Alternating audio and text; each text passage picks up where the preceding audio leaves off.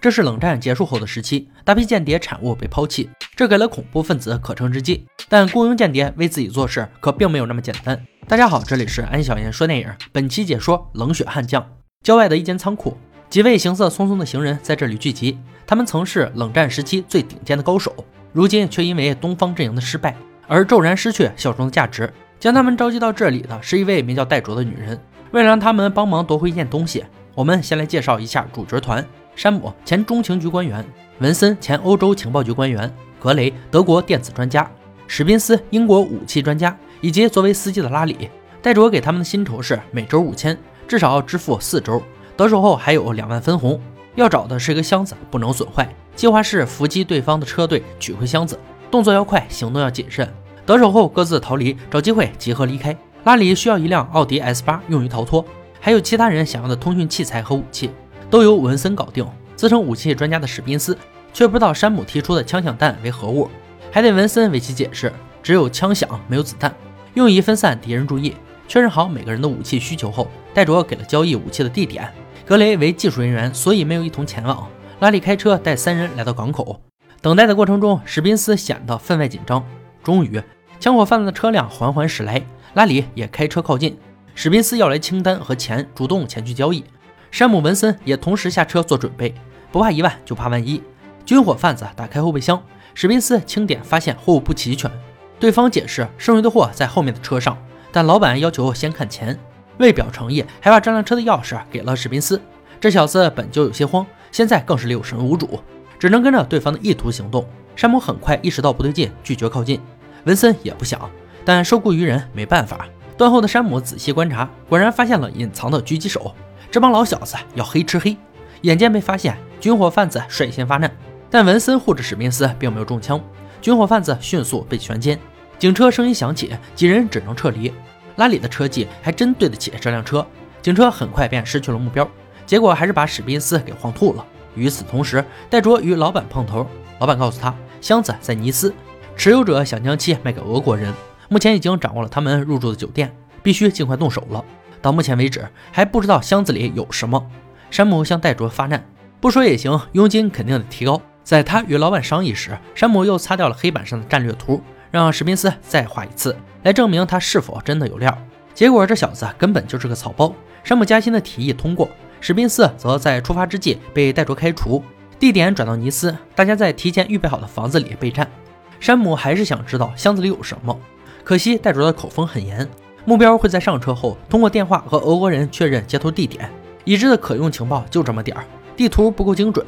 山姆决定去现场勘察一番，与戴卓伪装成旅游的夫妇，二人进入酒店用餐。很快就看到了箱子持有者走出电梯。山姆不动声色，请人帮忙拍照，借机拍下照片。随后将门牌依靠在行李架上，不知情的工作人员拽动行李架，门牌倒在地上，发出巨大响动。目标一行人立刻展开保护行动。一个拿箱子，另一个护卫主子，专业搞定他们需要增派人手，但戴卓表示经费就这么多，人就你们几个自己想办法。屋内电话响起，老板通知戴卓，最早也是明天行动。山姆决定利用这段时间去监视他们，戴卓与他一同前往。坐在车内，山姆的专业精神和领导风范让戴卓对他另眼相看。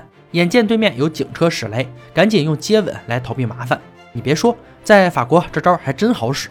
警车驶过，戴卓意犹未尽，干脆翻身坐到山姆身上继续。后续画面大家自行脑补。数日，戴卓与格雷等人在必经之路埋伏，山姆则等在尼斯城内伺机而动。目标车队很快经过戴卓所在之处。山姆收到消息后，把枪响弹放在路边花坛，随后进入了车内组装武器。文森来到路边，开始控制红绿灯。车辆经过时，红灯亮起，山姆紧跟着动手，一发榴弹炮炸毁头车。文森配合默契，启动枪响弹吸引后车注意。接下来就是短兵相接，仅凭二人终是无法阻止目标离开。山姆赶紧发动车子进行追击。格雷稳坐车内盯着行进路线，山姆肩扛 RPG 探出车顶，精准制导捣毁一辆护卫车。紧跟着目标经过拉里所在之处，奥迪 S 八径直将一辆护卫车顶翻。至此只剩下最后一辆车，箱子也就在这辆车上。拉里一路追击，将其逼下公路。两辆车你追我赶，风驰电掣，转眼间进入城内，轰鸣引擎声引发阵阵骚乱。文森也在格莱的指挥下围追堵截。这段追车戏放到现在来看也是极其精彩，建议大家观看原片。中是将目标逼停，穷则精准打击，富则火力覆盖。在山姆一行人的土豪枪法下，目标终是不敌。而这时却突生变故，格雷率先赶到箱子处，并将其掉了包。警车马上赶到，一行人各自逃逸。拉里接到格雷扔来的箱子，山姆却敏锐地发现上面新涂的油漆，赶紧喊住拉里扔掉箱子。爆炸声响起，山姆救下了拉里一命。文森开车及时赶到，这才算是避过了警察的追击，代价是拉里中弹。敌方带给大家的伤痛抵不过同伴的背叛，一时间格雷的恨意充满了整个房间。山姆还算冷静，格雷算是藏得够深了。筹谋这么久，无非是为了获得更多钱财，自己与俄国人交易才是最好的选择。但这样一来，大家可就没得赚了。所以夺回箱子迫在眉睫。山姆的想法没错，格雷已经找到了买主。不过俄国人不讲武德，想要黑吃黑，格雷也算身经百战，踩了脚油门，趁俄国人身形不稳，一枪将其打死在了车内。俄国帮老大很快接到格雷的警告，如果再心怀不轨，就把箱子卖给爱尔兰人。老大无奈，只能接受被提高三倍的价码。山姆此时也没闲着，他找到老友帮忙打探出了格雷的下落，在阿尔勒镇，在这里干什么呢？当然是准备继续交易。这次他更加谨慎，并没有把箱子带在身边。山姆等人赶到小镇的同时，带着的老板也紧跟着到来。交易地点在竞技场，格雷在与俄国人讨价还价之际，山姆悄无声息出现在他身后，想逼问出箱子下落，却被格雷利用游客掩护逃脱。到嘴的鸭子可不能让他就这么飞了。山姆展现出了傲人的体能，开始追击，可惜结果不尽人意。老板提前一步逮到了格雷，文森此时也被俄国人逮到。山姆为了帮他解围，中了一枪，幸运的是没有打中要害。文森解下路人的车，拉着山姆去疗伤。车上，山姆意识到他们被戴卓给耍了，好在悲剧没有发生。山姆亲自指挥文森为自己取出了子弹。好家伙，有股关二爷刮骨疗伤的风范。与此同时，老板正在审讯格雷。与硬汉山姆相比，格雷可就怂多了。没等用上严刑逼供，就主动说出了箱子下落。想必很多小伙伴已经开始好奇老板的身份。还记得格雷之前提到过的爱尔兰人吗？没错，他就是爱尔兰恐怖分子的老大。戴卓对老板的横插一脚很是不满，这一出给自己整的里外不是人。不过除了大喊几句，他也没别的办法。山姆的身体恢复得很快，次日就与文森踏上了复仇之路。很快便找到了老板等人踪迹。格雷把箱子寄存在了邮局，老板与格雷进入取货，戴卓在车上等待。趁这个间隙，山姆来到旁边，毕竟有过一夜之情。山姆对戴卓下不了手，这导致他有恃无恐，开动车子接到了老板。文森顾不上生气，二人赶紧展开追击。接下来又是一段追车戏码，虽然没什么特效，但朴实无华的风格更加有代入感。在引发数起车祸后，车上的文森对着戴卓的车开了枪。轮胎被打破，导致急速行驶的车辆发生侧翻，滚落桥下。格雷率先带着箱子钻出，避开桥上山姆二人的子弹，逃之夭夭。戴卓与老板也在车辆爆炸前被救出。山姆与文森开始推断格雷去处。文森看到游客手中提的箱子与格雷掉包的那个一模一样，询问得知是装刘炳血的箱子。二人找到一名前苏联间谍求助，根据这一线索，间谍提议去冰上芭蕾馆找。